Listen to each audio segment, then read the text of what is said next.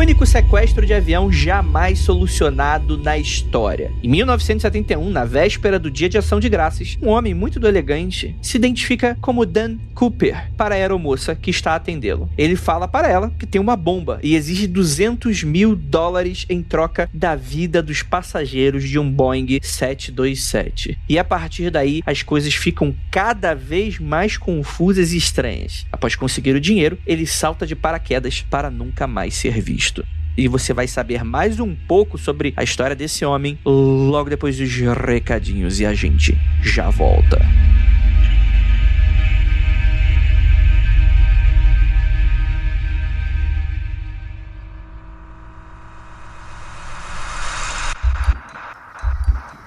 Não há nada de errado com seu áudio. Adentramos agora através dos seus sentidos. Estamos preparando você para o que vai acontecer nos próximos minutos. Além do que conhece por tempo e espaço, o contato com algo além. Não conte para ninguém e nunca olhe para trás, pois este é Mundo Freak Confidencial.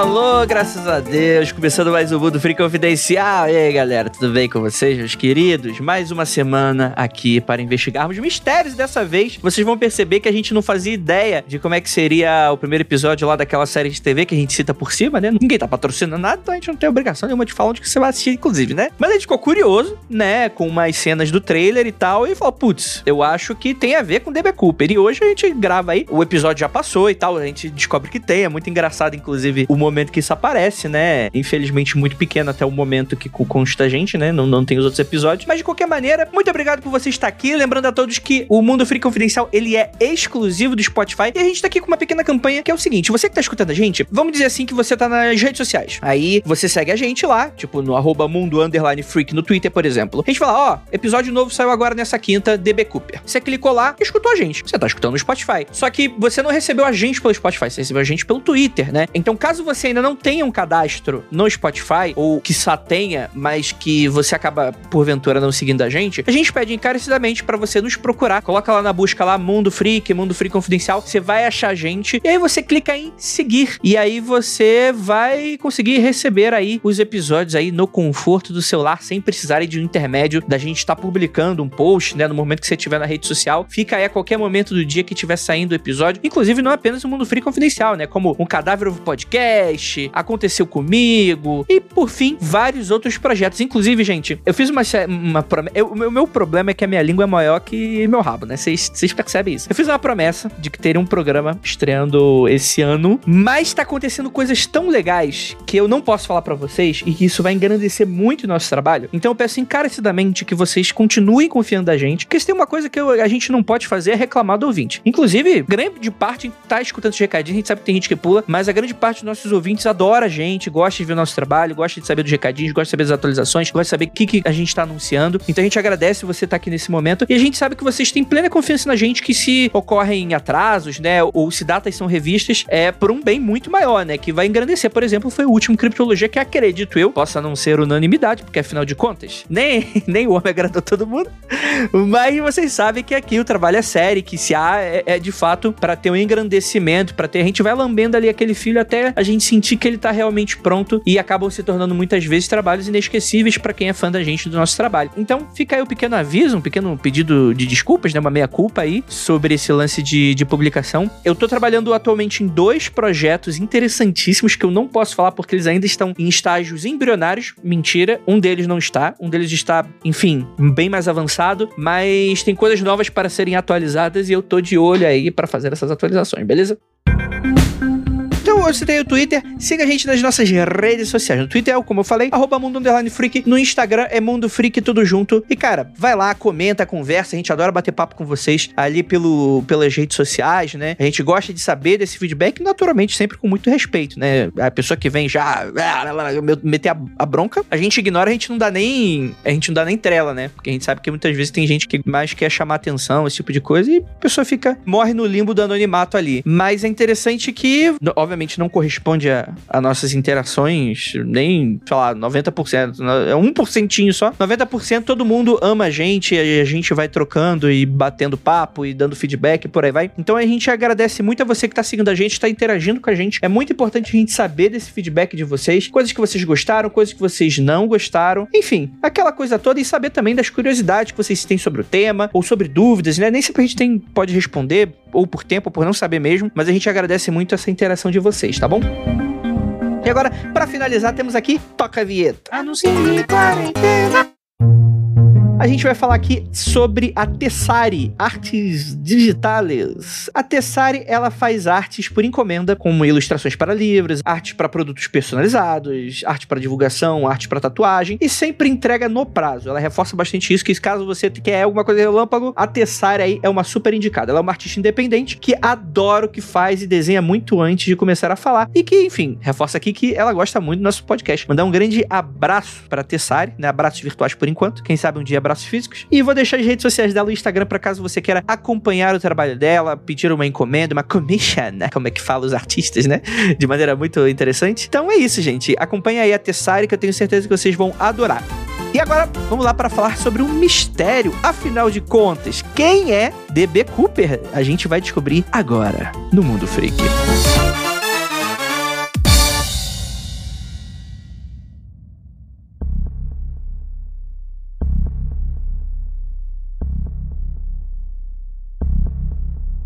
Longos dias e belas noites, queridos ouvintes. Está começando mais um Mundo Freak Confidencial. Eu sou Andrei Cooper e estou aqui nesse 747 indo diretamente pro inferno. E estou aqui com os meus queridos apoiadores, mas antes o tema, né? A gente vai falar sobre o único sequestro de avião nos Estados Unidos sem solução até hoje, bem sucedido, aliás, né? Vamos falar aí sobre a história de Dan Cooper, que erroneamente é chamado de D.B. Cooper por um erro em um jornal local, na época em que o caso foi, acabou popularizando esse nome. Mas é uma história cercada de suspense, plot twists e talvez você torça pro vilão até o final desse episódio. Para me ajudar, temos aqui ele, nosso queridíssimo Rafael Jacaona. É isso aí, Andrei. Esse caso prova que não se inventou Ctrl-C, Ctrl-V depois que inventaram o computador, né? O pessoal já pegou a, a matéria original, ninguém conferiu o nome do cara, todo mundo imitou igual, errado. Exatamente. Temos aquele também nosso queridíssimo Lucas Balaminuti. E aí, galera, tudo bem?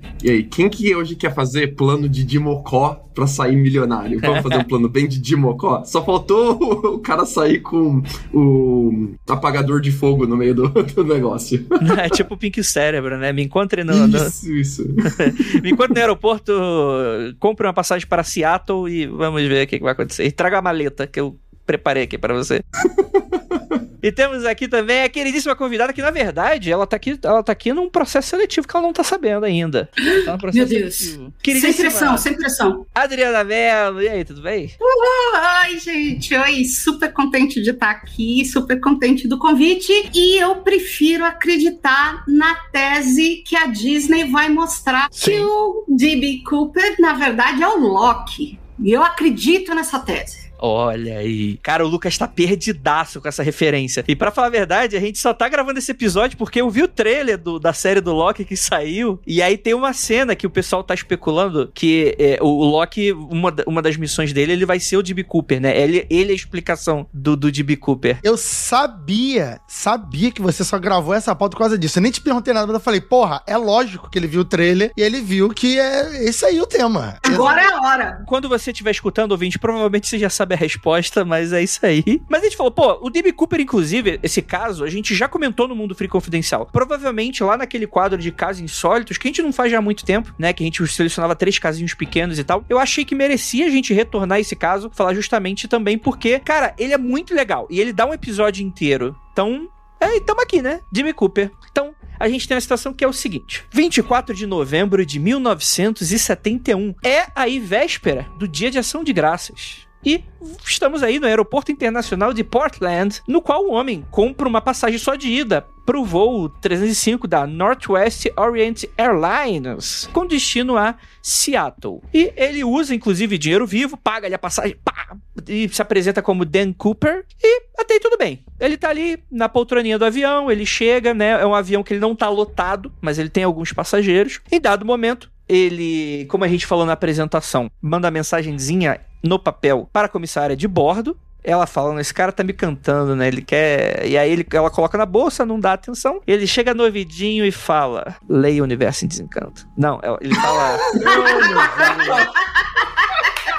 Falando sério pros ouvintes não ficarem perdidos, ele entregou pra, pra comissária de bordo um bilhete dizendo que ele tinha uma bomba já direta para ela e pedindo para ela se sentar do lado dele, que ele queria mostrar a bomba para ela. Ele mostra a, a, uma maleta para ela, abre a maleta e essa maleta tem oito cilindros vermelhos, vários fios e o que parece ser uma bateria. A comissária de bordo, inclusive, reconhece isso como uma bomba. Não sei se ela recebia já treinamento a, de algum tipo, mas ela, ela entendeu que era uma bomba e ele dita um novo bilhete que ela escreve de cunho próprio e ela leva então esse novo bilhete para a cabine do piloto e para o piloto então bater um rádio para a torre de controle, né? E, e começa aí um dos primeiros grandes casos de sequestro de avião, jamais, nunca antes selecionado, que até hoje não tem solução. O FBI gastou um dinheiraço, moveu o país inteiro para tentar resolver esse caso e por causa desse caso é tão chato andar de avião, porque tem um monte de protocolo de segurança que não existia. Ah, começou aí. Especialmente os de maleta, os de segurança de olhar dentro da sua mala, de bater raio-x. É por causa desse cara, desse caso, e os copycats, né? Os copiadores desse caso que a gente tem tanto protocolo de segurança no embarque, né? No pré-embarque. Mas eu gostaria de falar o que rolou antes do sequestro, André. A título de curiosidade, é isso que o Lucas falou, é esse bilhete que ele entrega pra.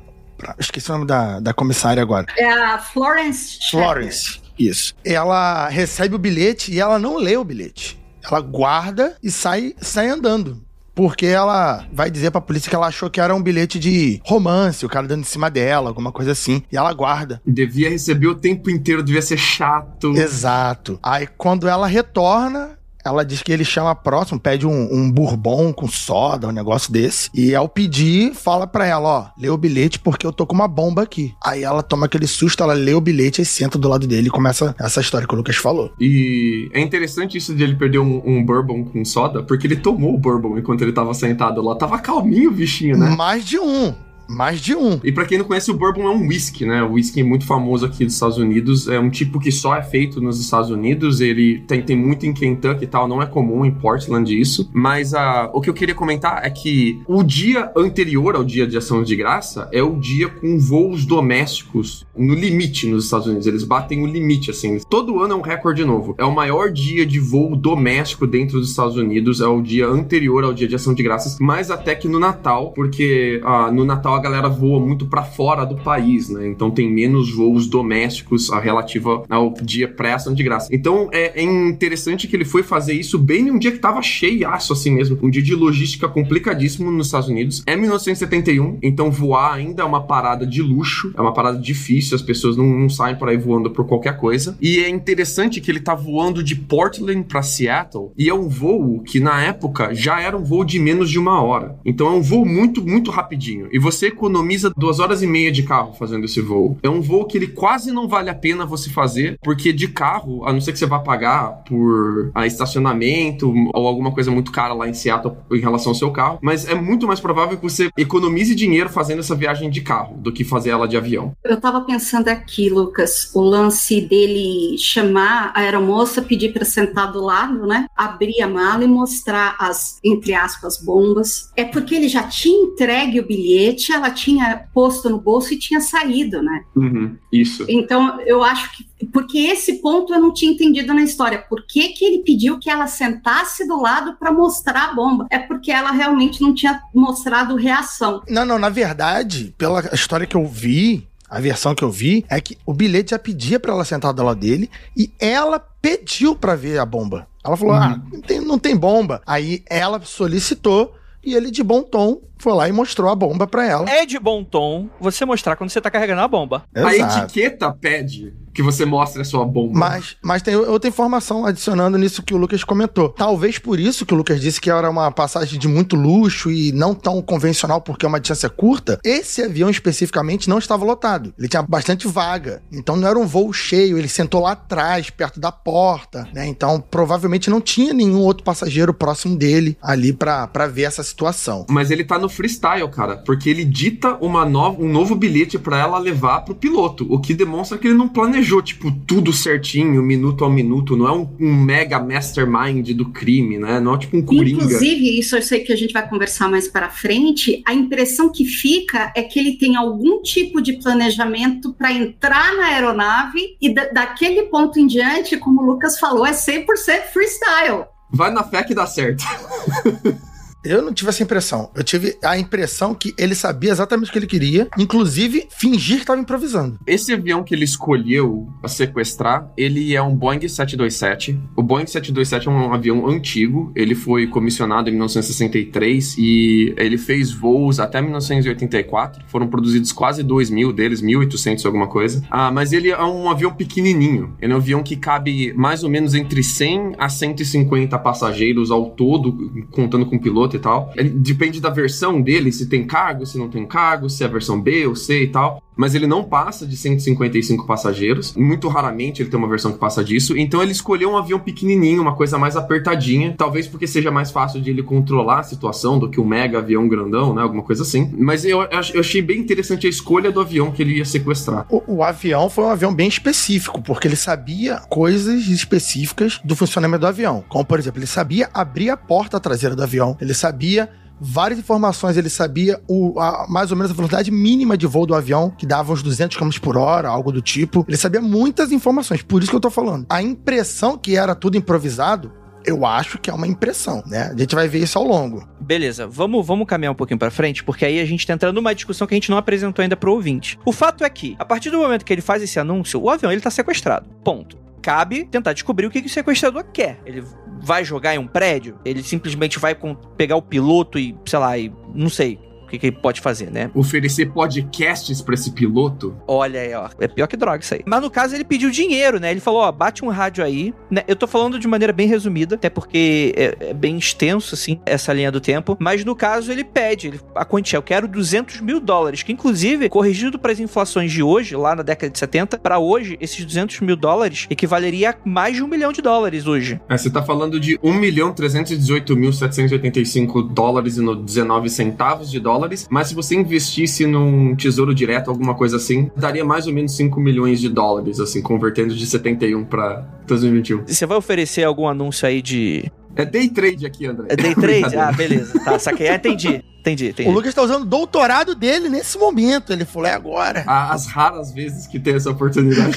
agora, vou dar até os centavos. É isso aí, então é isso aí, gente. Investe tudo em Bitcoin. Mentira, não faça isso, pelo amor de Deus. Mas o fato é que, cara, quando você para pra analisar essa história, parece muito que não vai dar certo. Vamos parar pra analisar? Você tá nessa situação, alguém te informa. Cara, isso é uma loucura. Porque, em teoria, é um avião, principalmente esses aviões de grande porte, não tô falando de um teco-teco que pode parar em uma pista de pouso dentro de uma fazenda, por exemplo. E, então, são lugares que ele tem que parar apenas em locais que são extremamente vigiados e que tem segurança, tem polícia e que tem uma vasta linha de comunicação e rede justamente porque é, os aviões levantam voo e precisa, os, os controladores precisam saber o que tá acontecendo, né? Andrei, mas se uma coisa eu aprendi nos filmes da década de 80 é que sequestrar um avião é só voar, voar pro México, sei lá, que depois tu tá livre, entendeu? Isso aí ele já tava até próximo, entendeu? Não era tão longe assim também. Dá pra ir pro México. E no México não tem polícia, ele ia ficar solto. Ah, no México não tem polícia, tá beleza. Ué, o tá. da década de 80 me ensinaram isso, que sequestrou um avião, voou pro México, tu tá solto. É isso. Entendi, entendi. Tá bom. Ou seja, nunca sequestra um avião pelo bem da tua vida, tá, Rafael? Porque claramente vai dar errado. É tipo Velozes e Furiosos quando atravessa a ponte Rio-Niterói não tem polícia em Niterói. É só atravessar a ponte e tá livre. Inclusive tem um deserto atrás de, de, do Rio de Janeiro nesse filme. É muito doido, cara. Que é São Gonçalo. Não sei se a pessoa sabe, mas São Gonçalo é esse deserto aí. Uma cena assim também, que o cara pega o um avião e fala: olha, estão indo pro México, pro México. Vamos pro México. Nesse esquema também. É, é verdade. o, o, Cooper, ele pede 200 mil dólares em notas de 20, o que é bem interessante ele pedir em nota de nomenclatura baixa, que talvez seja mais fácil de ele lavar ou trocar isso depois né, de ele usar. O piloto, que é o Scott, né, o piloto Scott, comunicou a torre e o FBI acatou com todas as uh, exigências dele, né? O FBI preparou para ele uh, um kit de paraquedismo que ele tinha pedido, uh, preparou a maleta com dinheiro para ele em tempo muito rápido, né? O piloto piloto ah, avisou a o resto da tripulação, os passageiros, de que o avião estava com alguns problemas pequenos técnicos, pequenos problemas mecânicos, para poder ficar sobrevoando o aeroporto de Seattle sem pousar umas duas horas, enquanto o FBI preparava a grana e o kit paraquedismo dele. Aí, quando foi autorizado pelo FBI, ele desceu em uma pista de pouso preparada só para esse avião. Ele, o Cooper, ele liberou os passageiros, a maioria dos passageiros, reteve alguns passageiros, recebeu a grana, recebeu o, kit paraquedismo da, do FBI. Não sei se tu vai chegar nessa parte, mas importante outro detalhe aqui, que ele solicita esse dinheiro, o FBI, quem dá, quem vai tirar da carteira, digamos assim, o dinheiro é o dono da companhia aérea. O dono da companhia aérea, para evitar maiores problemas e tal, ele vai ceder esse dinheiro, esses 200 mil, e o FBI vai registrar cada nota individualmente, Uhum. tá? Vai anotar cada número, vai botar na ordem as notas, eles vão esquematizar de uma forma que o FBI vai ter todos os registros desse dinheiro que está sendo levado. E os paraquedas, ele pede quatro paraquedas. É, inicialmente são levados quatro paraquedas militares pra ele e ele nega e a polícia tem que trocar os paraquedas por paraquedas civis, que eles vão numa loja de paraquedas, eu não- sabia que tinha loja de paraquedas assim nas esquinas, eles vão lá e compram quatro paraquedas, e os paraquedas depois tem, tem, tem uma pegadinha nos paraquedas, mas ele recebe quatro paraquedas não militares, ele espera isso aí todo, tudo acontecer. É, é o que mostra que ele não sabia usar os paraquedas militares, né? Cai por terra aqui a possibilidade de ele ser um paraquedista militar, ou, como o Rafael tá levantando, esse cara tá tentando despistar, né? Não, mas a questão, pelo que eu vi da diferença dos paraquedas militares para os civis, é justamente isso que a Adriana estava comentando, que eu, eu acho que eu não entendi direito. O paraquedas militar, ele é aquele simplesmente redondo. Você abre e ele cai onde o vento te levar. O paraquedas civil, você pode acionar o momento que você quer que ele abra e você tem uma manobrabilidade nele. É o contrário. É o militar você manobra e controla, o civil não. É, é, é porque geralmente paraquedas militar, sendo aquele redondo, esse paraquedas redondo, você não controla pra onde você Não, calma cai. Mas, mas, mas, mas, estão- mas o Rafael, você tá usando a tua referência de filme. Não, não, tô usando a referência do site sobre a diferença do paraquedas militar e paraquedas civil. Mas é década de 70, filho. Como você, você leu de 50 anos atrás? Pois é, desde a Segunda Guerra Mundial, o paraquedas militar é o redondo, até hoje. Tem vários tipos de paraquedas, né? O que culminou dessa situação é que ele tinha dentro do avião dele disponível dois militares e dois civis. E ele escolheu pular com paraquedas que ele não tinha manobrabilidade, que ele não podia manobrar. E em cima de uma área que é montanhosa, floresta, chovendo. Então ele escolheu, ele escolheu o pior paraquedas possível para ele pular. Então, porque uma coisa que me chamou a atenção foi como o FBI correu entregar tudo que ele estava pedindo. E tem aí, tem da listinha. E eu estava pensando aqui, esse foi o primeiro caso de sequestro, não foi? De avião? O primeiro grande caso de sequestro de avião voando. Não, o, o outro sequestro que teve tinha sido em terra. Mas esse é o primeiro voando mesmo. Então, a impressão que passa, assim, até pela, pela forma que o FBI acabou conduzindo tudo, é que era algo novo para eles também, porque assim, eu acho que não teve uma figura ali para tentar conversar com ele ou tentar ganhar tempo. Não tinha um protocolo pra esse tipo de coisa, né? Não tinha um protocolo ainda, né? Um negociador. Não rolou negociação com ele. Não rolou. Ele Ah, fez a lista e. tch, tch, tch, tch. E outra coisa que me chamou muita atenção, você vê que foi algo muito assim, é, muito sutil, muito discreto, porque eu li exatamente isso: que muitos passageiros sequer perceberam que o avião tinha sido sequestrado. Uhum. Eles des- acabaram descobrindo do sequestro quando eles desceram do, do avião no aeroporto e receberam a notícia. Que Que ele doido, ficou sentado lá no fundo, assim, de boazinho. O cara tá fazendo sudoku, né? Ele nem. o avião sobe, desce. Ele, pô, Oh. nem consegui acabar meu sudoku aqui. Os passageiros supostamente começaram a reparar que tinha alguma coisa errada, além do que o piloto tinha falado sobre falha técnica e tava girando lá esperando alguma coisa. Quando pousaram, mandaram fechar as janelas. Aí eles, pô, por que gente tá fechando a janela? O Dan, não, o Dan Cooper pediu pra fechar a janela porque ele tinha um medo de ser baleado, provavelmente, ou algo do tipo. Um sniper, né? Um atirador do lado de fora, né? Então, quando ele pediu para as janelas serem fechadas, os, os passageiros acharam bem estranho, pô. Os caras já eram acostumados a voar, provavelmente. Isso nunca deveria ter acontecido.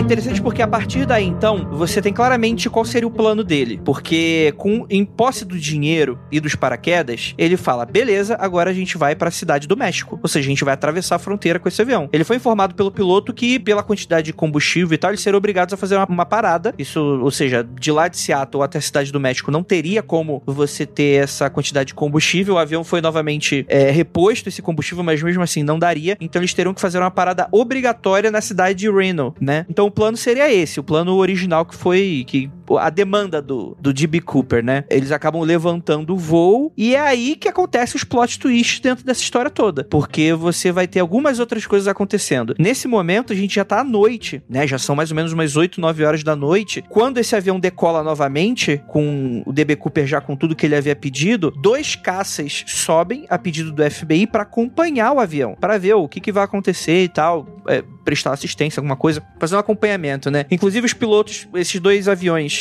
a jato, um fica em cima, outro fica embaixo do avião que o DB Cooper tá indo, né? O, qual o número do avião? É 712? 727, né? Principalmente pro Cooper não ver que estão sendo acompanhados, né? Que afinal de contas, sei lá, né? Um cara com uma bomba, tu não sabe do que, que esse cara é capaz, né? Essa é a lógica da sequência de avião, né? Muito provavelmente os caças estavam fazendo um serviço ali de prevenção. A ideia que eu imagino que, que o FBI pensou, que as autoridades pensaram, é o seguinte: o cara não tem pra onde ir. Como a Adriana falou, ele vai ter que pousar num avião no local que vai ter um exército esperando ele. Então deixa esse cara aí. Os caças provavelmente estavam acompanhando ele para quê? Para caso ele fosse para alguma área povoada, né, populosa, os caças seriam obrigados a abater o avião, porque para o mínimo de, de, estrago possível. Se ele só fosse de um aeroporto para outro, os caras não faziam nada, provavelmente. Acho que esse deve ser um protocolo comum.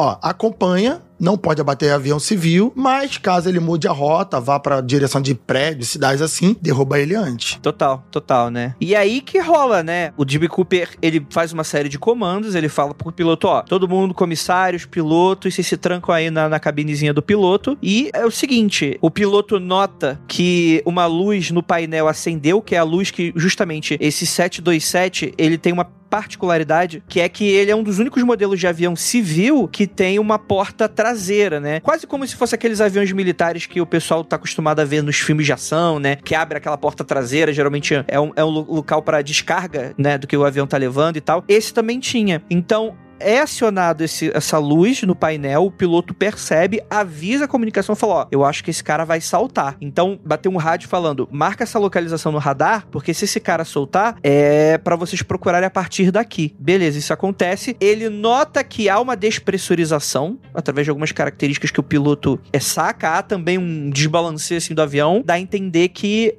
o DB Cooper saltou com um dos paraquedas, né? Ele não sabe porque ele tá trancado dentro da cabine, o piloto, mas a tripulação, né? Mas eu imagino que seria inteligente ele usar o paraquedas nesse caso, né? Mesmo assim, é um voo em que eles estão voando baixo, então não é um voo de altitude muito elevada. E como o Lucas e o Rafael reforçaram aí, nesse caso aí, a gente tem essa questão do paraquedas em que, por estar escuro, completamente escuro, né? Você, os caças sequer notam que o cara salta, por exemplo, né? Mas imagina você saltar de paraquedas à noite, chovendo, e era um tipo específico de paraquedas que você não conseguia controlar a direção. É aquele paraquedas que você pula e hum. onde você cair, você caiu. Não foi isso que eu vi, não. Ele pulou de paraquedas queda civil. É, mas é isso. Que você é não controla a direção. Mas você ativa o momento que você quer que abra, né? Tipo militar, que ele abre automaticamente. Não, sim. Mas o lance é, aonde ele pulou, era uma área de montanhas, de, de, de, de árvores. Ele pulou ainda na, na altura da linha dos, da, das nuvens. Ele sim. não tinha ideia aonde ele ia cair. E principalmente, ele estava usando um casaco, ele estava usando nem sapato social, nada pelo material que eu tinha lido, eram sapatos assim, tipo de camurça. Quer dizer, nem a roupa que ele estava usando era preparado para aguentar o frio uhum. e chuva de alguém que tá pulando a 3 km de altura, é. saca? Sim. À noite, nuvem, Pô, 200 é, km é muito rápido para pular de um avião civil, não é um pulo tranquilo. Tava chovendo. Naquela altura, se não me engano, era menos 40 ou menos 50 graus que fazia. Era muito frio. Né? Mas ainda tinha oxigênio, ele dava para ele podia respirar naquela altura. E por isso que eu acho que ele sabia, porque ele pediu pro o, o, o trem de pouso ficar abaixado, ele pediu pro, pros flaps ficarem numa posição específica para diminuir o arrasto. Ele pediu uma série de informações, uma série de coisas que você planeja. Você não entra ali e fala, hum, ó, deixa o avião assim que eu vou cabecear aqui pulando.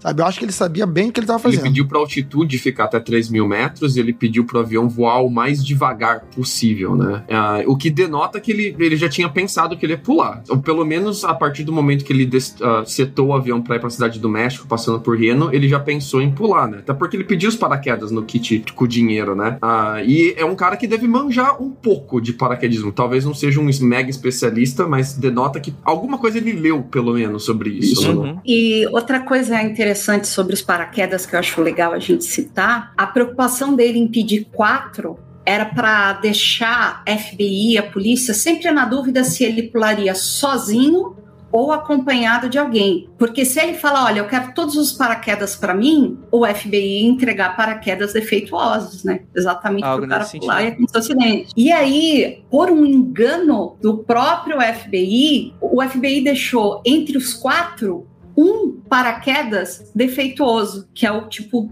o dummy, que é um, é um, é um paraquedas que ele é falso. E ele entregou junto com esses quatro. E uma das suspeitas que ele, o, o, o, Dan Cooper, ele pulou com dois paraquedas e um deles era o dummy. E o FBI desconfia que o dummy ele usou para embalar o pacote de dinheiro, a sacola com dinheiro, e pulou com o terceiro paraquedas deixando outros dois dentro do avião. Mas é interessante esse lance que eu, que eu não tinha me tocado até ler a respeito, que é realmente ele, ele fez certinho, me, me manda uhum. quatro paraquedas e esse, essa foi uma dúvida constante do FBI, é se ele pularia sozinho ou se ele levaria algum refém. Tem uma terceira ele. possibilidade, inclusive, que era do caso dele mandar todos os funcionários saltarem e ele terminasse pilotando o avião, caso ele fosse um piloto, por exemplo. Poderia ser também no caso, da maneira como, enfim, o FBI estava no meio de um sequestro, né? Você vai pensar em todas as possibilidades. Então essa também talvez possa ser uma das possibilidades, inclusive que reforça que talvez tenha sido erro é o FBI ter entregue o dummy, porque num caso de os quatro funcionários pularem, alguém ia morrer, né? Então reforçava para não entregarem falsos para ele, né? Os quatro falsos e por aí vai, né? Então faz essa, essa análise, né? E eu acho que essa discussão, eu acho que é muito difícil a gente bater o martelo aqui exatamente como é que eram esses paraquedas, né? Se eles poderiam ter ou não é, essa capacidade de se mover como vocês estavam conversando e tal. Mas ainda assim, né? Eu acho que se fosse o caso, é, eu não sei se teria culhão de falar, não, beleza, no meio de uma tem... eu vou saltar no meio de uma tempestade sem qualquer controle do que eu tô fazendo, né? Teria que ser uma, uma, uma atitude completamente doida, assim, né? Tipo, ah, cair, caiu. Talvez não restou opção, né? Mas aí que tá. Esse que é o ponto para mim que ele sabia exatamente o que ele tinha, tinha um, um, local que ele queria cair aproximadamente. Por quê? Porque no ruim, no ruim, ele poderia esperar o avião continuar o seu caminho e pular em outro momento. Pular duas horas depois, pular meia hora depois, ele podia. O avião tinha combustível. Quando ele pousa em Reno, ele é abastecido por três caminhões de combustíveis. Então ele tinha combustível para viajar por muito tempo ainda. Então ele poderia esperar passar pela tempestade e pular em um outro local numa hora diferente. Ele pulou no momento que ele escolheu. Ele não foi obrigado a pular porque era o último momento que ele poderia. A não ser que fosse o último momento do local que ele escolheu. E ele não sabia que estaria chovendo, não estaria sabendo que estaria tão frio, apesar de ser alto e é frio. Inclusive, ele invocou a tempestade, né? Porque ele é o Loki. Oh. Então ele tem essa capacidade. Né, eu, acho, eu acho engraçado que, apesar de ter um planejamento, é um planejamento amador, né? Tudo misturado. Porque ele tinha um quarto de chance de morrer pegando dummy sem querer. E te, depois que ele pegou dois e um deles era um dummy, ele tinha 50% de chance de, de, de usar o paraquedas errado. Assim, eu pessoalmente, eu não consigo achar que esse lance de pulado. Cara 1971. Quer dizer, como é que o cara ia ter uma ideia precisa à noite na chuva de onde ele ia, ele estava uhum. pulando? Esse ponto, para mim, é, é, eu acho que demonstra realmente, pelo menos minha opinião, é que, cara, esse ponto foi freestyle total, assim. Total, total, total. Mas pode ser, pode ser um cara que ele se acha bonzão. Imagina um cara que. Ele, ele talvez ele não seja um mega profissional, mas ele tem algum nível de profissionalidade. Ele fala: Eu me viro, eu chego lá e eu dou um jeito. Então, eu acredito sim que ele tinha o conhecimento e que ele se preparou, fez os, o, o planejamento básico. Ele tinha conhecimento de algumas coisas, mas o lance de vou pular na chuva a 3 quilômetros de altura e à noite. Loucura. Sim. E com 200 mil debaixo do braço. E, e vestido de James Bond ainda, com gravata e terno. Então, esse é um lance legal para falar, né? Ele pulou, o avião chegou no destino e a única coisa que uh, o FBI encontrou dentro do avião foram os dois paraquedas que sobraram e a gravata. Ele deixou a gravata para trás. A, a, gravata com o pinzinho feito em madrepérola. Bonito o pinzinho dele, gostei. Ficou, ficou chique, charmoso. É que começa as teorias da conspiração, porque tem dois relatórios do FBI sobre o caso que foram feitos em paralelo. Um deles aponta para oito pontas de cigarro Riley que teriam sido usadas pelo Cooper. O outro não aponta essa evidência. E essas oito pontas de cigarro depois desapareceram. Elas sumiram. E ponta de cigarro carrega DNA, né? Isso que é o problema. Então você tem aí uma evidência que poderia identificar o cara e solucionar o caso para sempre, né? Uma palavra final. E essa evidência aparece em um relatório e não no outro. E ela é de depois descartada sem nenhuma explicação. O que para mim denota mais amadorismo do FBI nunca ter lidado com esse tipo de caso antes do que realmente uma teoria da conspiração de eles quiseram ah, salvar a identidade do cara. A DNA né? A DNA, ele, tecnicamente, o DNA em si, se você deixar o seu DNA na cena de um crime, ainda mais nessa época, não ia dar nada. O DNA poderia ser feito hoje. Não, o DNA naquela época não ia dar nada mesmo. Ia ser uma parada retroativa feito depois dos anos 2000 mesmo. Sim, mas, de qualquer forma, só seria, mesmo com o DNA de hoje, se pegasse, a ponte de cigarro fizesse, só, só poderiam achar ele se o DNA já tivesse no banco de dados da polícia. Sim, isso é verdade. Hoje em dia é muito fácil o seu DNA estar tá no banco de dados da polícia americana. Não é uma parada mais difícil de acontecer assim. Então, tipo, 2020 dava para ter identificado o cara já. Mas, tipo, a gente tá falando de 50 anos depois para solucionar o caso e tal. Mas é um, é um, tipo de evidência que você não descarta ela, nem fudendo. Sim, de forma alguma. É muito maluco isso para mim, os caras terem descartado o cigarro. Às, às, vezes o cara achou que era do, do investigador, o cara que tava fumando ali, o cara do FBI jogou fora. É, pode ter sido. É. Pô, esse cara porco, não deixa aqui na mesa. Quem já viu aquele seriado Mad. Como é que é? Mad Men, sabe? que Todo mundo fumava em todo lugar. Então. então. O, o 727, inclusive, tinha carpete em tudo. Era carpete no chão, na parede, no teto, e os caras fumavam dentro do tempo inteiro. Imagina que chiqueiro que era aquilo. É, antes do teste de DNA, o pessoal, o que, que aconteceu? O cara dava uma lambidinha assim no, na saliva do cara e dava um beijo na boca dos suspeitos. E aí o sabor indicava qual é, quem era o culpado. Era assim que era feito. Ah, tudo faz sentido agora. Houveram suspeitos, inclusive. Porque quando o cara some, muitas teorias são formadas. Inclusive, talvez que ele tenha morrido, né? Que não é difícil. Porque às vezes o ouvinte. É, é, é eu posso me usar de exemplo, leigo, por exemplo. É, em dado momento, se eu sou apresentado para essa história sem, sem muito senso crítico, eu posso achar, não, mano, tá com paraquedas, tá com Deus, né? Mas não é exatamente esse o caso, né? Até mesmo o uso de paraquedas em circunstâncias normais em teoria tudo seguro e, e, montado, já oferece um certo risco. Vamos pensar, ele tava numa situação no escuro, no meio da floresta, não tinha lugar para ele pousar direito, tava ventando, tinha uma situação de pedras e rio e as árvores. Então, em uma situação para ele simplesmente ter morrido, não era impossível. Inclusive, vão levantar algumas evi evidências que podem reforçar isso, mas logo depois são descartadas, né? É, inclusive, talvez fique aí a dúvida, né? Será que seria tão difícil assim encontrar um pouso de paraquedas nesse sentido? Porque não tem nenhuma testemunha, o cara sai do meio do mato cheio de paraquedas e malas, né? É, quando tu para pra analisar, isso também pode ser estranho. Não, mas aí eu vou te explicar, André. Testemunha eu acho muito difícil de ter. O cara pulou de madrugada de um paraquedas. Imagina no dia de chuva quantas pessoas estão olhando pro céu esperando um cara aparecer de paraquedas. Não. Ah, olha lá, ela é ele.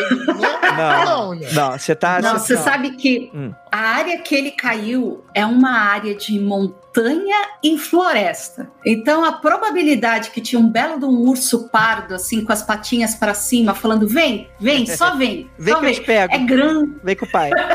Vem mas, no palinha. Mas aí tem outro, outro problema. Independente se ele morreu na queda ou se o urso comeu, o urso não ia comer o paraquedas dele. Entendeu? Então a galera também não achou roupa, não achou paraquedas, não acharam dinheiro. A primeira Caralho, coisa que, que acharam Foi nove anos depois que acharam o dinheiro. Então, independente se ele morreu na queda, caiu, o paraquedas não, não abriu, ele espatifou no chão. Deveriam ter encontrado ele. Eles calcularam que ele caiu perto de um lago chamado Lago Merwin, que é um lago que ele é semi-lago natural, semi-lago artificial, e que ele conecta ali com o Columbia River e com o Oshogui River. Ali é uma região, galera, que tem um monte de lago, um monte de rio se conectando, tem uma mega bacia ali que vai desembocar no oceano ali na costa oeste. Vai que ele caiu dentro do lago e já era. Né? Isso, é, o problema é se ele caísse dentro do lago também.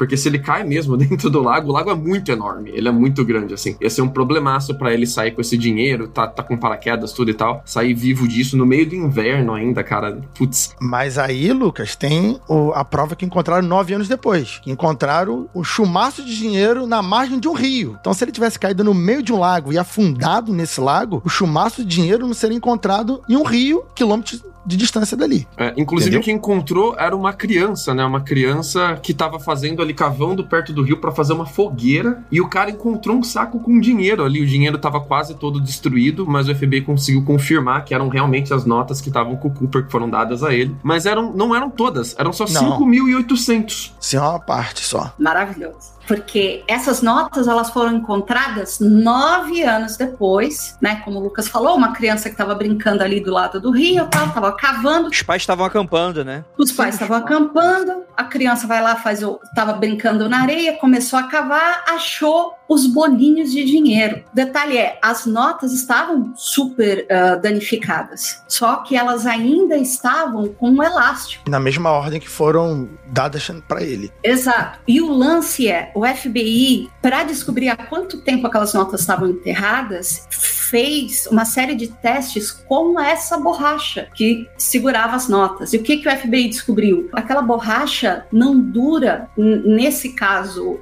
enterrada, sobre a ação da natureza, etc., mais do que um ano. E quando as notas foram em encontradas nove anos depois, a borracha estava inteira. Olha. Entende? Dá a entender que ele estava pela área ainda, né? Que ele estava escondendo essa grana por aí. Até porque não tem por. Antes de ele pular de paraquedas, ele separar 5.800 em um saquinho e, sei lá, desovar isso em um lugar diferente. É muito, muito pouco comparado ao total que ele tava, né? Uma quantia muito estranha, assim. Cinco, só 5.800 em um bolinho. Tem, tem uma, uma chance aí que o pessoal também diz que alguém pode ter encontrado corpo dele, devidamente espatifado no chão, devidamente morto. E sabendo do caso, resolveu esconder o dinheiro, né? Dividiram entre as pessoas que acharam. Vou ficar com essa grana aqui, né? E alguém escondeu o dinheiro para não ser acusado e tal. Mas também é uma, é uma versão meio, meio fraca, né? Porque continua, o, os 200 mil dólares continuam não aparecendo. Mas tem uma coisa aí que talvez possa ser, porque, é assim, por que, que o cara voltaria para fazer isso? É só para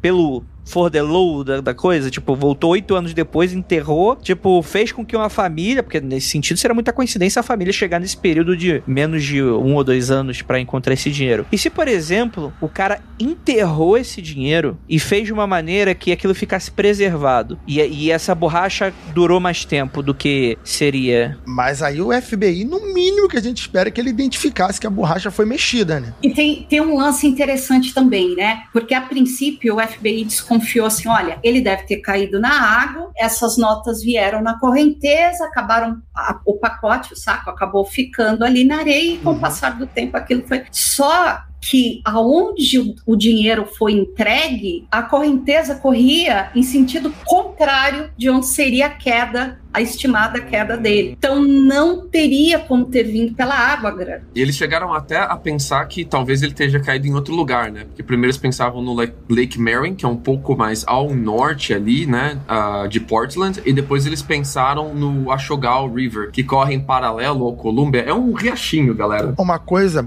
muito interessante sobre isso, vamos recapitular um pouco a história. Quando ele abre a porta traseira do avião e o piloto diz que abriu que a luz, que a luz acusou, que despressurizou a cabine, todo esse rolê, eles demoraram duas horas até chegar de volta no aeroporto. Então, o cara pode ter pulado em qualquer qualquer momento. Eles especulam que ele pulou instantes depois que abriu, porque ele não teria como ficar aguentando por muito tempo, menos 50 graus de temperatura e com o avião aberto. Mas e por causa também... daquele. Balançar, né? Que eles sentiram o balançar Sim. no avião. Então, então assim, assim, ele pode ter pulado um minuto depois que abriu, cinco minutos depois. Qualquer minuto desse num avião a 200 km por hora pode ser uma distância gigante. O FBI procurou, foi, se não me engano, a maior caçada em terra da história até hoje. Eles procuraram numa região colossal, muito, muito grande. Centenas de pessoas civis procurando, centenas de policiais procurando. Durante décadas procuraram qualquer coisa e não acharam.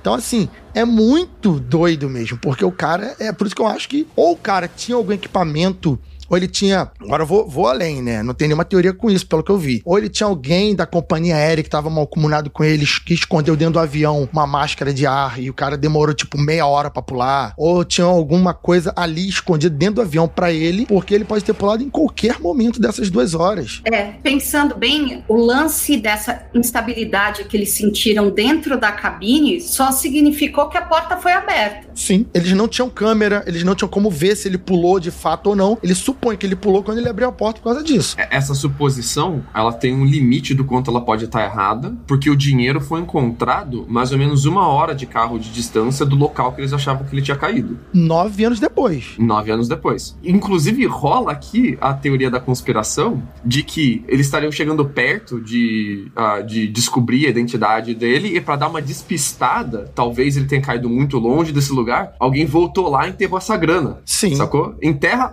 guarda alguma das notas que você recebeu para depois usar elas e enterra essa grana em algum lugar ali perto de onde eles acham que você caiu, porque depois você confirma a teoria equivocada do FBI, né? Você Exatamente. vai dando para ele provas ah, que, que podem te enganar. É muito, muito inteligente se ele fez isso mesmo. O que, o que aí responde a pergunta do Andrei: por que que ir lá depois, nove anos, enterrar a parada? Sim, porque vai confirmar que ele caiu na distância que o FBI supõe que ele caiu. Então, ó, ele caiu por aqui mesmo, tá vendo? Não é tão longe de onde a gente acha que ele caiu. Estamos corretos, vamos continuar procurando. E o cara caiu muito longe dali, pulou muito longe dali. Sim, sim. Tem uma outra evidência muito interessante que é um ou dois anos antes de ser achadas essas notas danificadas, você tem a situação de que um caminhoneiro ele estava passando pela estrada e tal, por algum motivo ele acaba encontrando na região próxima um manual de abertura de comporta traseira de um 727 largado Ei. pela estrada. Pode ser só uma coincidência bizarra, né? Sim, porque Não, não. seria. Aí que tá o lance. Eu acho sou que- believer, faz parte.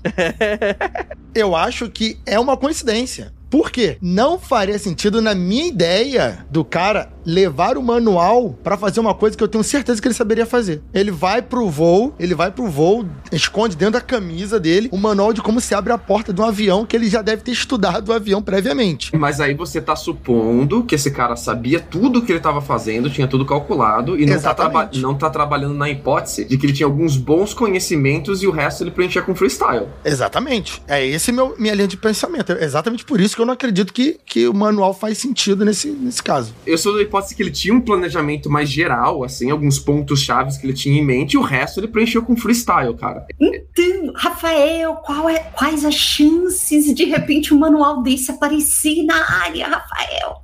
Tão É, específico. Mas é exatamente o ponto. Quais são as chances? É que se não tivesse o caso, ninguém ia reparar. Mas como apareceu, ligaram ao caso. Não tem nenhum sentido estar ligado ao caso. Mas como apareceu, Rapaz, que, que argumento inteligente, Rafael. Tô até estranhando. É. é aquilo que o Lucas fala em todo o programa. A gente só repara nas coisas que a gente tá procurando. Se ninguém tivesse procurando uma prova dessa, ah, o manual de abrir porta. Deve ter um manual desse em cada floresta. É, total, é. É muito útil tu saber o manual de abrir a porta traseira de um 727. Especificamente desse modelo de avião. Eu tenho dois dele aqui. Um, Inclusive, eu achei aqui na, no Ibirapuera. Tava largado lá. Eu gosto que a gente conversou um pouco das evidências de DNA, porque da gravata dele conseguiram tirar ah, impressões genéticas, né? Três amostras parcial de DNA, mas elas estavam muito zoadas, eles não conseguiram bater com o DNA de ninguém. E o que mostra pra gente que, tipo, não é que nem na- o- as séries de TV CSI e tal, que sei lá, você pega um, um pedaço de fio de cabelo de alguém, uma baba de alguém, e você tira toda a cadeia de DNA da pessoa e tem um mega banco de dados que você cruza essa informação, você sabe o cheiro do peido da pessoa que cometeu o crime através do DNA dela. Não é assim. Evidência de DNA é uma é, evidência muito frágil e que, apesar de você ser fácil de coletar o DNA de alguém, é difícil de coletar um DNA útil de alguém, né? E até porque a gravata dos anos 70 durou aí 30 anos guardada também deve ter deteriorado as condi condições do Total. DNA. Mas é, mas é muito doido você parar para pensar que quase lá, né? Quase chegamos. O cara deu essa bobeira de deixar a gravata para trás.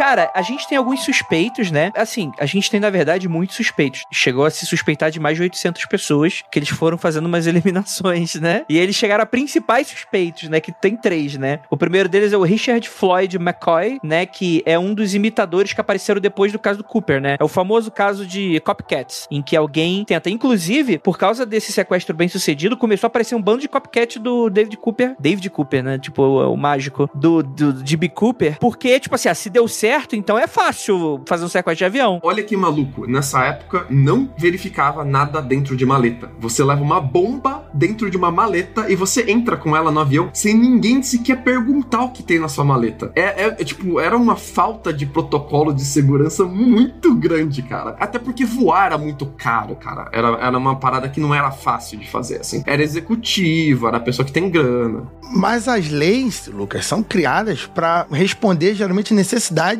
que, que aparecem na sociedade. A lei conta uma história, né? A lei conta uma história. Então ninguém faz leis para prevenir coisas que nunca aconteceram, né? Geralmente, aqui no Brasil, principalmente, aqui no Brasil, a gente se coloca câmera de segurança depois que é assaltado. Então é mais ou menos essa história, entendeu? Mas, ah, mas veja que legal, essa parada de criarem lei depois que tem o problema, o 727 da Boeing foi o avião comercial mais barulhento feito na história, e por causa que ele era tão barulhento, passou-se uma lei para não se fazer aviões comerciais tão barulhentos mais.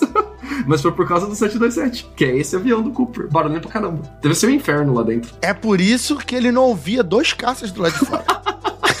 Faz sentido. Andrei, no caso desse copycat, o McCoy, ele foi bem sucedido, né? Ele, ele foi preso depois, mas ele conseguiu pular, sobreviver, ele conseguiu copiar o crime certinho, né? É. Não, assim, o foco não foi bem sucedido porque ele foi preso, né? Ele foi achado, descoberto, etc e tal. Nesse sentido, mas de fato você tem razão. Inclusive, eu acho que eles foram obrigados a passar algumas leis e criar alguns protocolos justamente para isso parar de acontecer, né? É, mas a, a besteira do McCoy foi ter deixado impressões digitais lá dentro do avião. Enquanto pegaram ele por causa que bateram as impressões digitais, identificaram ele e foram atrás de pegar ele alguns dias depois de ele ter feito o salto bem sucedido. Mas ele pediu muito mais grana, cara, 500 mil dólares. É muito mais dinheiro do que o Cooper pediu, mais de duas vezes, né? Caraca. Então você pode ver que estão elevando o nível da, da, da brincadeira. E o FBI todo feliz, pensando: pegamos, pegamos ele. Só que aí, quando colocou o McCoy frente com o pessoal do primeiro voo, ninguém reconheceu ele. E, e se você ver a foto do McCoy, não tem nada a ver mesmo. A não ser que o Cooper tenha uma tecnologia camaleão ali, secreta. Ou que eu já vi teoria da conspiração disso, que o Cooper seria viajante do tempo, teria máscara camaleão, umas paradas bem doidas. Tipo o Loki. Tipo o Loki. Tadá! Tipo Loki. Mas uh, o McCoy não tem nada a ver mesmo com a aparência do Cooper, é bem diferente. Uh, e até porque ele, o, o McCoy tinha álibi também pro dia da viagem do Cooper e tal. Então era, o McCoy era, ele admitiu, ele, eu sou copycat mesmo, eu sou copycat, a parada é essa. Eu curti, vi que dava certo e fui fazer também. Já temos aí, então, o argumento inicial que uma prova factível, verificável do cara que fez um esquema muito semelhante. É. E só não foi bem sucedido porque deu mole em deixar rastros dentro do avião. Mas, mas o McCoy, ele é bem diferente do Cooper Porque o McCoy, ele era ex-militar, ele era veterano de guerra, e ele tem toda uma história triste de ser veterano, serviu no Vietnã e depois voltar para os Estados Unidos, não conseguir emprego, ser marginalizado. Mas até aí, Lucas, não é diferente do Dan. A gente não sabe a história do Dan. Então, a gente não sabe então... a história do Dan. Mas, mas, a, parada, a parada do McCoy era uma coisa meio de tipo assim: eu voltei da guerra, agora não consigo emprego, não consigo ter, ter um status social grande, e tá, tá ali na, em 72, tá bem na pegada da, do começo do movimento hippie tá, de forma nacional, mais organizado, né? Fizeram um filme sobre esse cara aí, se chama Rambo. é, então, tipo, a galera, a galera via ele como um vilão, e ele tem toda essa pegada no discurso que ele faz de, cara, eu voltei da guerra, achei que eu ia ser herói, era visto como um vilão cachorrão e eu não tinha nada, não tinha dinheiro, não tinha guardado nada. Então eu, eu vi nesse assalto a única maneira de eu ter um, um prospecto de futuro e eu vi, eu sei fazer isso, eu, eu manjo dessa parada e eu vou tentar também. De sequestro de avião? Tem um outro lance a respeito do McCoy também, a diferença dele pro Cooper, é que ele entrou no avião com uma arma. Não foi nem bomba, foi a pistola mesmo na mão, quero 500 mil dólares. É Estados Unidos, é o lugar... Cara, você entrar com uma pistola dentro do avião... E, e, e, tem essa, né? A arma do McCoy a gente sabe que era de verdade. O Cooper a gente não sabe nem se a bomba dele era de verdade. É isso que eu ia falar, é. O Cooper deu mega migué, a parada é esse. O cara é muito mestre do migué, cara. Muito bom. É, porque, ó, pensa bem, você é uma aeromoça, chega um cara, entrega um bilhetinho, fala que ele tá com uma bomba, abre uma pasta, você vê quatro canudinhos vermelhos. Na hora do nervoso, você fala, putz, grila, dinamite. É. Faltava tá escrito Acme nos canudinhos vermelhos, né? ela ainda pediu pra ver, né, o, a bomba e tal. Então a gente não, não tem nem como. Cara, que presença de espírito, né, velho? O cara manda uma. Eu tô com uma bomba. Mostra aí então. Vamos ver se tem o zap. Seis, seis cachorrão, seis, dez. Exatamente. ela ainda teve o, o senso ali de pedir pra ver, pra, pra ver se o cara não tava trucando, saco? É, ah, você tá contando a história. É carioca ela, né? Ela fala, tá com a arma mesmo? Quero ver aí. Ah, é assalto? Cadê a arma? Tá aqui. Putz. É, cadê a arma? É, isso é carioca. Mas vamos lá. Tem mais outros dois suspeitos, né, principais, né? Um deles é o, é o Sheridan Peterson. Ele é um ex-marinheiro, técnico da Boeing, que inclusive trabalhava em Seattle. Ele tinha 44 anos na época do, do sequestro. Ele tinha uma certa semelhança com o que as testemunhas descreviam. Até mesmo conhecidos e famílias estavam certos de que ele poderia ser o sequestrador. Só que o FBI fez exames de DNA, porém o resultado nunca foi divulgado. Ele nunca também foi preso. Ele, inclusive, ele foi um ativista dos direitos civis empenhado durante sua vida e morreu em janeiro de 2021. Mas isso aí tá bem mal contado, né? Imagina o climão, o climão no Natal, na ceia de Natal dessa família, quando ele foi inocentado, cara. Ele devia estar tá muito puto com a família X9 dele. Não, deve ser o tio, o tio, o tio ali, o Peterson mesmo, prende ele. que mancada, cara. Sim, sim, sim. É, mas, mas provavelmente não tinha evidência suficiente para condenar o cara, né? Muito provavelmente a situação era essa. E assim, galera, ex-marinheiro que trabalha na Boeing em Seattle tem um monte, porque a sede da Boeing é em Seattle, os caras têm uma mega fábrica lá, e Seattle é uma das, uh, das high-tech firms de engenharia, que não de, de uh, digital, né? Mas de caminhão, de avião, de, de transporte e tal. E tem uma base grande da marinha lá perto de Seattle também, então tem muito engenheiro que é relacionado tanto militar quanto com a Boeing e outras empresas de fazer transporte e grandes maquinarias e coisas desse tipo. É muito comum isso assim. Então, tipo, você ser marinheiro, ex-marinheiro e se trabalhar como engenheiro na Boeing não é tipo uma coisa que vai te altamente te incriminar, porque tem um monte de gente com esse perfil lá, né? Olha, eu acho que pela cara dele, pelo retrato falado de Jimmy Cooper, segundo o que eu conheço sobre o jogo XCOM, esse cara é um alienígena, tá? É um híbrido alien, porque ele fez isso aí, em vez de falar vou sequestrar vaca? Porra nenhuma. Eu vou fazer um sequestro de avião, vou zoar geral, vou beber, vou comer, vou mandar servir almoço pros pilotos e vou pular do avião, o disco voador vai me buscar e ninguém vai ver essa porra. E é isso aí. Entendi. Muito bom, Rafael. O retrato dele parece o Rodolfo do ET e Rodolfo, mas com uns 40, 50 anos assim na cara, não parece? o Cooper. Sim. É, mas o pessoal ia identificar que era alto. Quem já viu o, o jogo XCOM vai identificar esse cara aí como aquele é, o alien do jogo da XCOM. É igualzinho. Tá bom, Rafael. Já foi dois minutos já de você falando sobre XCOM. Acho que dá pra gente ir pra frente. 45 segundos que eu marquei. Tem o último suspeito principal, que é o Lynn Doyle Cooper. E aqui eu achei engraçado que provavelmente chegaram por causa do nome, né? Imagina. Tipo, vou dar meu nome real para sequestrar avião, né? Parece ser bem inteligente. Ele foi um veterano da Guerra da Coreia que foi sugerido como suspeito por, pela sobrinha. em 2011. Caso de família. Exatamente, né? Na época, a Marla tinha 8 anos e, segundo relatou, ouviu o tio planejando algo que envolvia o uso de walkie-talkies caros. E no dia do sequestro, ele havia saído para caçar perus, mas voltou com a camiseta toda ensanguentada, dizendo que havia sofrido sofrido um acidente de carro. Mas ela também disse que o tio era obcecado com os quadrinhos de Dan Cooper e os exames de DNA não combinaram com as amostras conseguidas da gravata. Aqui vale a pena explicar que Dan Cooper, que é o nome que o cara que sequestrou o avião deu enquanto fazia o sequestro, é um nome baseado em um quadrinho, cara, que as aventuras se chama As Aventuras de Dan Cooper, onde o protagonista é piloto de testes da Força Aérea Real Canadense e participava de várias missões e às vezes rolava de ele fazer ter que pular de paraquedas nas missões. Inclusive eu fui atrás desses quadrinhos, eles são maneiríssimos. Muito bom, muito bom. É, o- é, é, o cara gostava de quadrinhos já não é boa pessoa, né? Já tá aqui a Adri pra, pra afirmar que. Não, quem produz e quem lê quadrinhos, cara, boa pessoa não é. né? Inclusive, Hum. esse lance sobre esses quadrinhos canadenses, eu vi um, um lance muito bacana, porque é, em um dos lugares que eu estava lendo a respeito, é, o FBI em um ponto chegou até a cogitar se esse Dan Cooper, na verdade, não seria canadense, porque o piloto disse que quando ele estava comentando a respeito do plano dele, ele ouviu o Dan Cooper dizer que ele iria pedir 200 mil dólares americanos, porque no Ah. Canadá eles têm os dólares E canadenses. não tem por que você falar 200 mil dólares americanos você tá nos Estados Unidos. Todo mundo vai entender que os dólares são americanos, né? Só você tem que ser estrangeiro pra falar isso mesmo. Esse pessoal que tem a cabeça saltitante, cara, é complicado. Então, assim, apesar, isso fez parte também da investigação, o piloto, as aeromoças disseram que ele não tinha nenhum tipo de sotaque distinguível para dizer se ele seria texano, se ele moraria em Nova York ou se ele seria estrangeiro. Ele tinha zero sotaque. Mas essa frase em específica Ficou marcado. deixou todo mundo desconfiado que ele fosse, na verdade, canadense e, de repente, influenciado por esses quadrinhos, ele usou esse nome falso. Entendi. E também porque ele pediu desculpa, né? Falou, galera, desculpa aí qualquer coisa.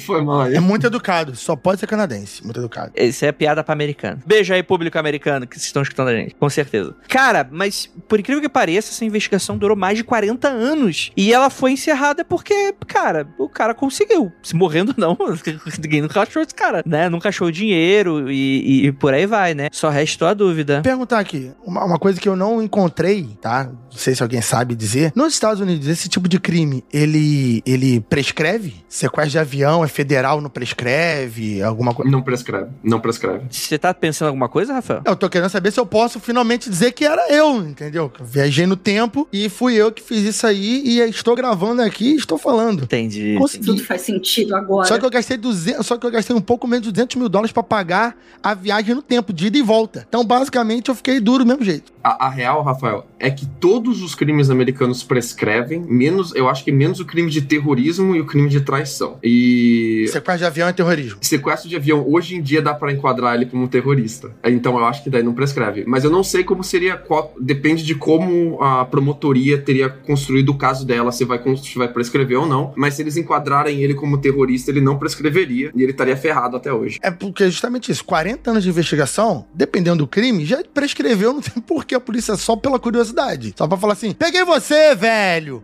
Mas não vamos te prender, não. Só vamos, só vamos falar que te peguei mesmo, porque a gente é melhor, sabe? Questão de honra. Não, a, a parada é que casos relacionados à aviação americana, eles são levados muito sério por causa que ele mexe muito com o imaginário popular americano. Então, qualquer coisa relacionada ao avião, desde antes do 11 de setembro, ele, ele é uma- eles são levados assim extremamente a sério. E também por causa que as empresas de aviação americanas, elas têm um lobby muito forte aqui, especialmente lobby regional, falando de lobby estadual, né? Uma empresa de, de aviação americana, quando ela entra em um estado, ela aluga um novo aeroporto para abrir a, ala dela, rola tipo toda uma transformação econômica em volta da cidade e tal. Então, lógico, a polícia vai dar um- uma mega atenção se o prefeito ou o governador tá batendo uma ligação lá na polícia e falar, pelo amor de Deus, acha quem é esse cara porque eu tenho os lobistas doidos aqui me enchendo o saco. E fora que o governador, o prefeito, o presidente que tivesse na liderança desses policiais, pô, ganharia muito voto, né? Ganha, ó, tá vendo? Eu, minha equipe que prendeu o cara, minha equipe que achou o cara.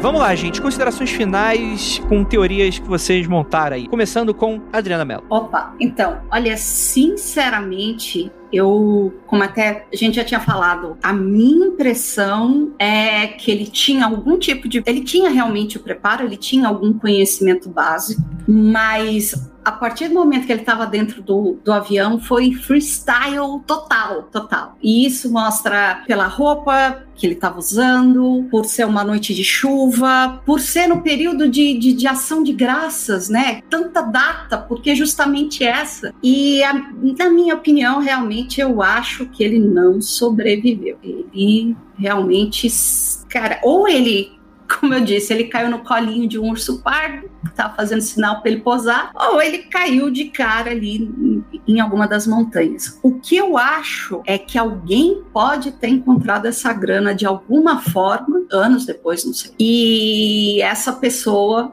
também não sei porque, não estou aqui para dar respostas, veja só, estou aqui só para ajudar na, nas teorias da conspiração. Pode ser que de repente essa segunda pessoa, essa terceira, enfim, quem encontrou essa grana foi a pessoa que enterrou a grana perto do rio, porque esse lance da borrachinha, que demora um ano para se desfazer e depois de nove estava inteira, diz que essa grana andou passeando por aí, na mão de alguém por esses nove anos, né? Então, essa minha tese é que não teve jeito. Ele morreu, morreu. Isso aí. Antes ele do que eu. Antes ele do que eu. Luca Balamenute. Eu vou na pegada da Adriana, no sentido que ele tinha um planejamento mais geral, ele tinha alguns pontos chaves que ele queria fazer, mas o resto ele preencheu com freestyle ali no meio. E você percebe tanto que ele tinha domínio de pulo de paraquedas, ele entendia alguma coisa de avião, entendia alguma coisa de empresa aérea, quanto ele era amador, porque ele estava vestido com terno e gravata, sapato de camurça.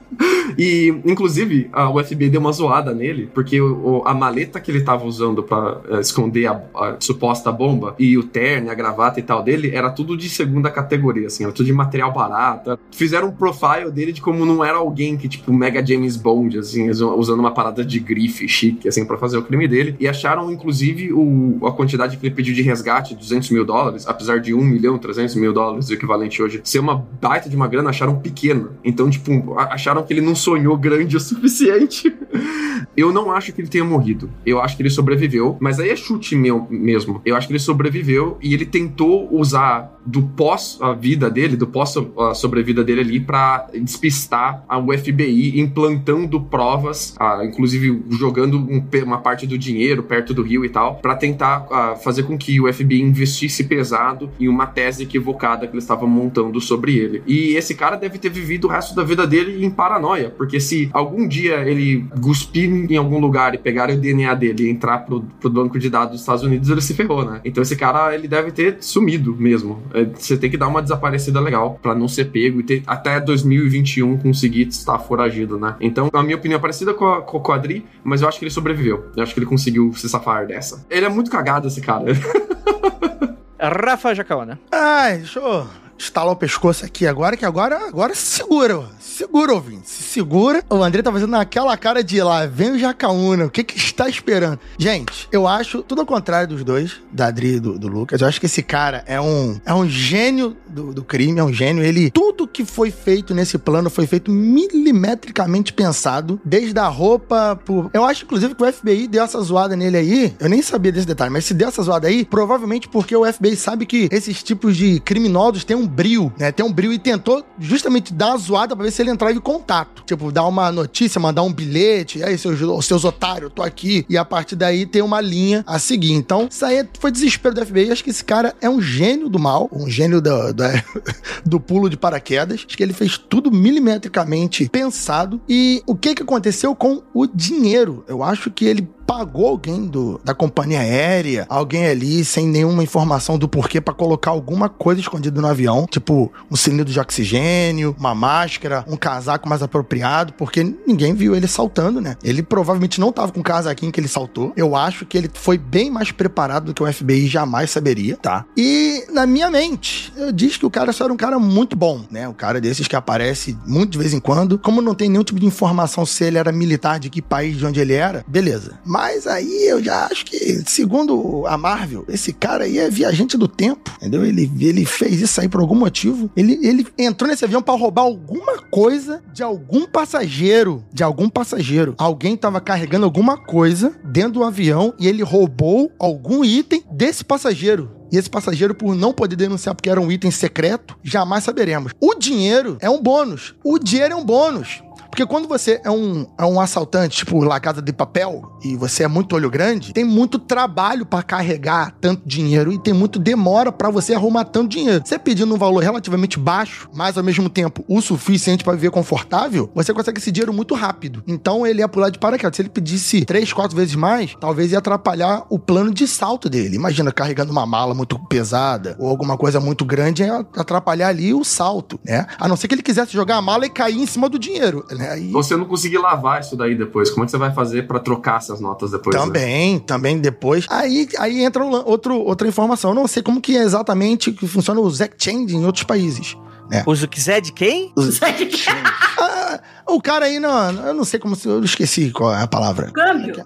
Câmbio, muito obrigado. É, porque câmbio eu só lembro de carro. Quando você vai para um outro país e faz o, o câmbio, né? Se o cara poderia fazer isso e, e ser mais difícil de encontrar essas notas quando essas notas batessem no sistema americano, ou se eu realmente tô bem por fora. Então é, eu acho muito interessante se ele pudesse lavar esse dinheiro trocando por diamantes, ouro, e daí jamais ele aparecer. Então eu acho que esse cara é um gênio, jamais saberemos, ou quando ele estiver muito velho, muito perto de morrer, ou então depois do neto dele, já ter o filho ou o neto estiver bem velho, assim, falar: Foi meu pai, tá aqui a prova. E aí tu, corolho, meu Deus do céu. Mas eu acho que isso mais é um desafio pessoal de alguém muito rico. Acho que esse cara era muito rico e tava chateado da vida porque não tinha porra nenhuma pra fazer na vida. e Falou: Vou botar pra fuder, vou sequestrar um avião. Aí os amigos falaram: Duvido, vamos apostar que tu não consegue. Aí ele ganhou a aposta. Porra, muitas teorias. muitas teorias. Eu só quis vir participar desse podcast pra pegar as ideias do Jacaúna e transformar em quadrinhos. Jacaúna, eu vou ligar pra você depois. Vamos lançar personagem próprio? Oh, meu Deus. Só ligar. Meu Deus do céu. Só- Ideia não fala. Essas, essas teorias, assim, tão, tão demais, tão demais, tão demais. Meu Deus do céu. É, vai- aqui vai longe. Então, um, um dos lances loucos dessa história é que esse dinheiro todo nunca foi usado, não é? Exatamente. É por isso que talvez possa ser alguma coisa por ego, sabe? O cara aceitou um desafio de amigos, eles são aquele clubinho de milionários que quem tem a porra toda. Aí, duvido, duvido você fazer. Duvido. Duvido, duvido. Isso é foda mesmo? Vai lá então. Tem um documentário do The Rock, que eu não lembro o nome agora, que ele é um ex-prisioneiro que vem um assassino atrás dele. Você, ouvinte, já deve ter visto esse filme. Acho que é, não sei o que, morte rápida, porra assim. E o assassino que quer matar o personagem The Rock é um cara milionário, que ele cobra um dólar pra matar as pessoas só porque ele é um, um milionário excêntrico que não tem nada pra fazer. Então, o dinheiro não é importante, o dinheiro só foi só pra ele enganar a galera. Ele deve ter pego esse dinheiro e tacado fogo, saco? É? Esse dinheiro caiu do avião quando ele tava pulando caiu da, de, de um pacote. Quando ele pousou, ele falou: Esse dinheiro não serve pra nada mesmo. Pegou e tacou fogo nessa porra. Falou: Tomar, não, não preciso de dinheiro. Só melhora, só melhora. É isso aí. Melhor o Andrei me parar, porque eu, eu vou ficar mais 10 minutos metendo. Não, ele, ele deixou rolar. Ele, ele, ele, ele mutou o microfone, deixou, vai. Só. Falou: Deixa o Jacão falar os 5 minutos. É, Não, mas eu, cara, eu gostei da teoria do Rafael. Eu não tenho o que falar, bicho. Eu acho que vocês é, colocaram aí teorias muito doidas. Eu acho que faltou uma. Ele caiu no lago e morreu. É isso aí. E aí, provavelmente, talvez aí, pela correnteza, qualquer coisa assim, o pessoal deve ter achado dinheiro, só que ele tava muito desgastado, qualquer coisa assim, acabou jogando fora, ou coisa desse sentido. E, cara, parece nunca ter sido. Como é que esse dinheiro nunca foi usado? Ou foi o milionário excêntrico do Rafael, ou o cara morreu. Eu acho que ele morreu, eu acho que é mais fácil ele ter morrido, né? É, e nunca mais foi encontrado, né? E como eu falei, o dinheiro ele foi por circunstâncias ou das intempéries ou de uma presença humana que descartou aquilo ali, que tava praticamente, quando você vê o dinheiro, né? é, água tava molhada e tal, tava carcomido. Ah, mano, dá pra usar isso aqui? Tipo, achou no mato assim fala, ah, mano, isso aqui alguém deixou, deve ser até falso, nem, nem mexeu nisso. Ou pegou, achou que fosse valioso em algum lugar, acabou abandonando depois. E por aí vai. Enfim, é isso. DB Cooper aí para todos vocês. Eu gostaria muito de agradecer a você, meu querido ouvinte, que está aqui com a gente até o final desse podcast. Gostaria de lembrá-lo que não olhe para trás.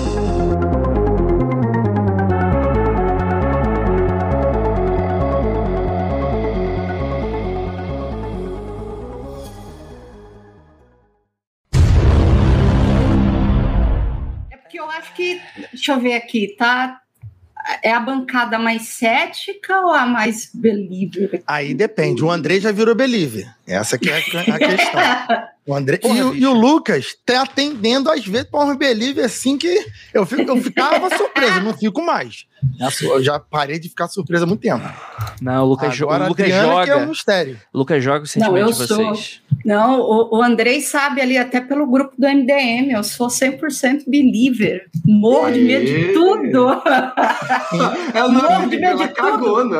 Então aqui, também, também. então hoje aqui eu vou ter que ser o, o, o- o cético então agora, porque tem que, tem, tem que ter o equilíbrio. Esse é o tradição do mundo freak. Tirando quando falam alguns assuntos Tem que que o ser Andrei neutro. odeia, tem que ser neutro, Andrei. Tem que ser neutro. Tem que ser Tu parou de ser isentão. neutro, Andrei, no programa 30, Construir programa 40, pontes. tu parou disso. Eu tava ouvindo o programa 32 esses dias e falei, caraca, o André é mega tendencioso já no, pro, no programa 30 e pouco, bicho. Andrei deixou de ser tendência lá no programa 30, no máximo os 40. Depois disso, foi só comprando lado. Ele vende o, o discurso de em cima do muro, mas nunca foi. É, vocês têm que me respeitar, é só isso que eu acho. Ô, ô, ô Andrei, e Fale. na sexta noite que a gente estava gravando o MD Manas, né, com a uhum. Ira, a Belle e todo mundo, aí a gente começou a gravar assim, aí a Ira e a Belle começaram a falar, escuta, quem é que tá aí do teu lado? Que eu tô vendo alguém e tal. Eita. Aí, desse lado, tava minha filha no computador, né? Aí eu falei, ah, é a Letícia. Aí a Ira, não, do outro lado. Aí eu já tô. O quê?